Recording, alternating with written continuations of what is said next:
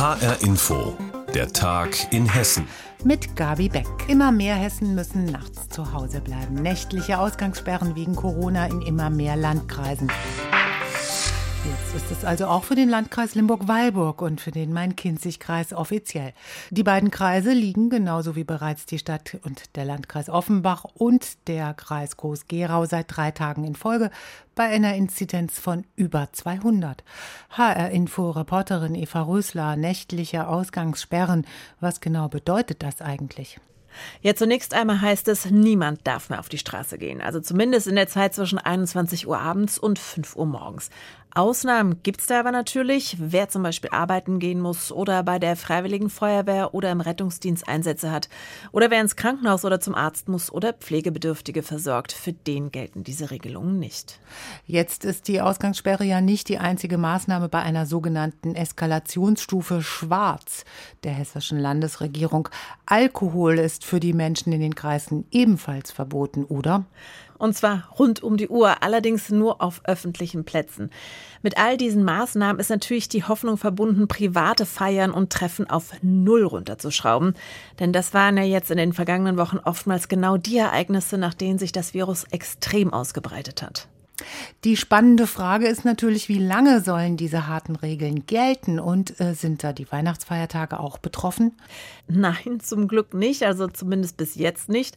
Im Landkreis Limburg-Weilburg zum Beispiel gelten die Regeln erstmal bis zum 22. Dezember und in Offenbach bis zum 23. Ist also doch schon ziemlich nah dran an Weihnachten.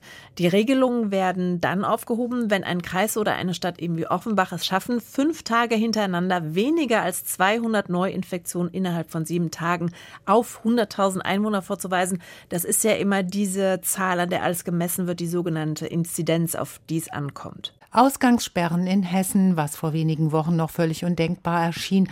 Eva Rösler hatte die Infos für uns.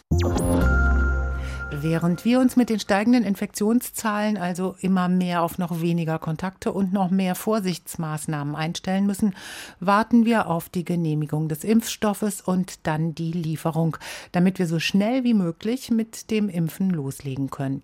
28 Impfzentren in Hessen sind praktisch fertig eingerichtet. Nach der Vorgabe des Landes sollen sie morgen fertig sein. Aber noch suchen die Landkreise dringend Personal, das dann auch fachgerecht impfen kann.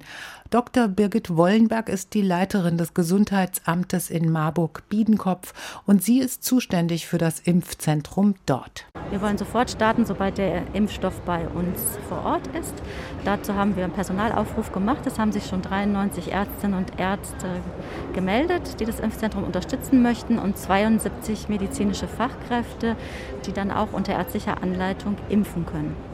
Wir brauchen aber noch viel mehr. Also gerne ähm, äh, können Sie sich auch melden, wenn Sie mithelfen möchten, auf unserer Homepage www.marburg-biedenkopf.de und auch in jeder Gebietskörperschaft werden noch ähm, Ärztinnen und Ärzte und medizinisches Fachpersonal gesucht. Wir werden ähm, im 2 bis 3 Schichtsystem arbeiten und zwar sieben Tage die Woche.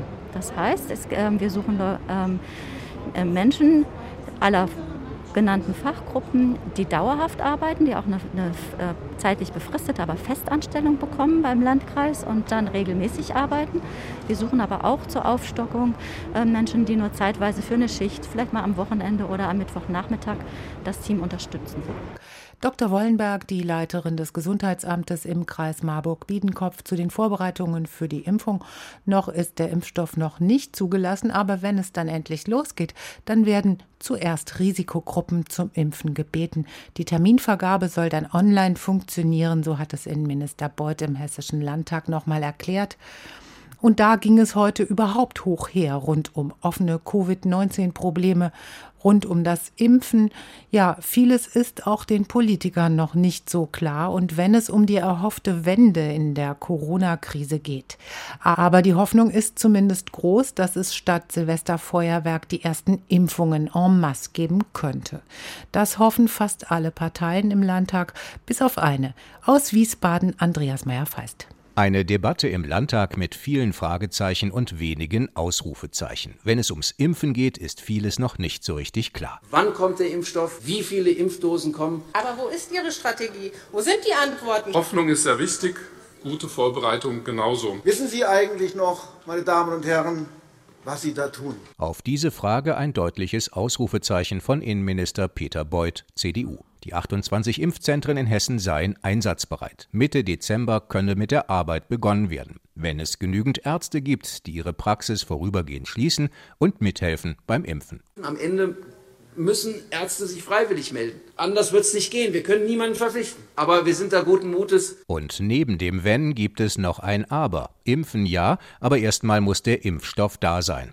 Noch kam der Anruf aus Berlin nicht. Der Bund reicht ihn an die Länder weiter, wie auch die Zulassung noch nicht abschließend geklärt ist. Und auch in Berlin wartet man derzeit auf ein Okay aus Brüssel, denn der Impfstoff wird EU-weit eingekauft und verteilt. Der Startpunkt in Hessen könnte rund um Silvester sein. Der Innenminister hofft, dass die kostenlose Doppelimpfung dann auch von vielen Menschen angenommen wird. Das Gröbste sei erst überstanden, wenn Hessen zumindest 60 Prozent durchgeimpft ist. Die Hoffnung, dass es so kommt, eint fast alle Parteien, bis auf die AfD. Der AfD-Politiker Andreas Lichert warf den anderen Parteien Intoleranz gegenüber Impfzweiflern vor. Toleranz gilt immer nur für die eigene Gesinnung.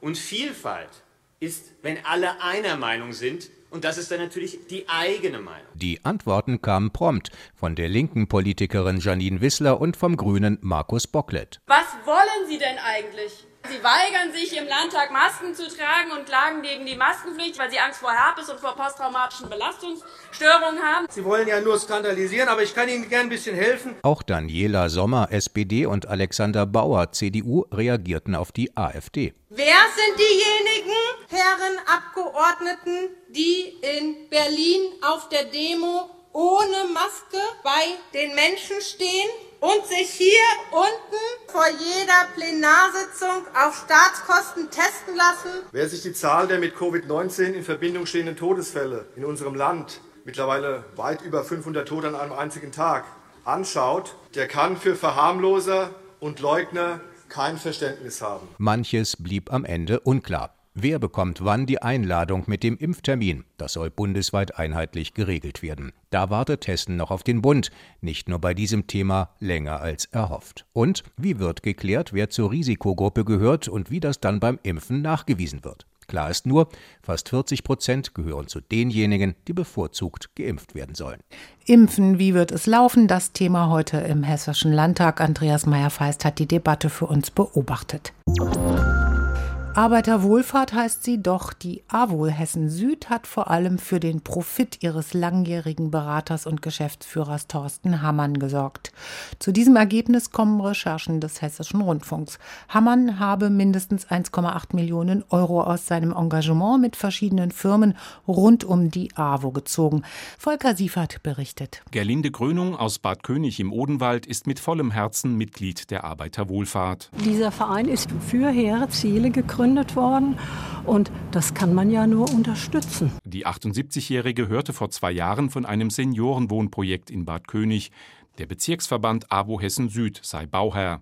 Da wollte sie dabei sein, dies sich vormerken für eine der rund 30 Wohnungen. Dann erfuhr sie nach und nach, dass private Investoren hinter dem Seniorenprojekt stecken. Das finde ich verheerend, weil es dem Ruf dieses Vereins nicht gerecht wird. Der ist angetreten, für Menschen, die benachteiligt sind. Und unter dem Logo wird dann eine Wohneinrichtung angeboten, die alles andere als eine soziale Initiative ist. Die treibende Kraft hinter dem Projekt ist der Wirtschaftsprüfer Thorsten Hamann mit eigenen Kanzleien in Pfungstadt und seiner Heimatstadt Bad König. Er hat lange die AWO Hessen Süd beraten, war sogar ihr Topmanager. Wir recherchieren, dass er mit mindestens sieben Firmen Geschäfte mit der AWO gemacht hat, mit dem Verkauf von AWO Pflegeheimen in Bruchköbel und Langöns, aber auch mit einer Firma, die Solarstrom auf den Dächern der Heime erzeugt und auf 20 Jahre fest an die AWO verkauft.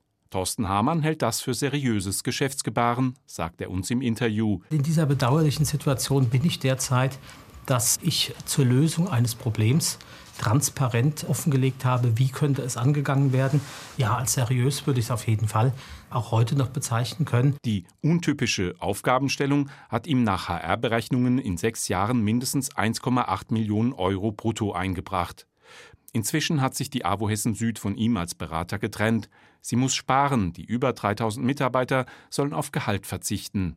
Anfang der Woche demonstrierten 50 AWO-Mitarbeiter wie Sabine Wagner vor Hamanns Kanzlei in Bad König. Ich bin hier, weil ich sauer bin, dass jemand wie der Herr Hamann uns so über den Tisch gezogen hat. Und das Schlimme ist jetzt, dass diese 3000 Mitarbeiter das Ganze jetzt ausbaden sollen. Das ist eine Frechheit. Mitarbeiter der AWO Hessen Süd sind sauer. Deshalb demonstrieren sie derzeit auch in Südhessen. Stefanie Ömich berichtet. Die Mitarbeiter der AWO in Südhessen sind wütend. Durch teure Dienstautos und überzogene Beraterhonorare sollen sich einige Mitglieder der Chefetage bereichert haben. Jetzt sind die Kassen leer und die Mitarbeiter sollen es ausbaden. Um ein Zeichen zu setzen, treffen sie sich in dieser Woche zu einem Protestzug in Bad König im Odenwald, halten eine Kundgebung vor dem Steuerbüro von Thorsten Hamann.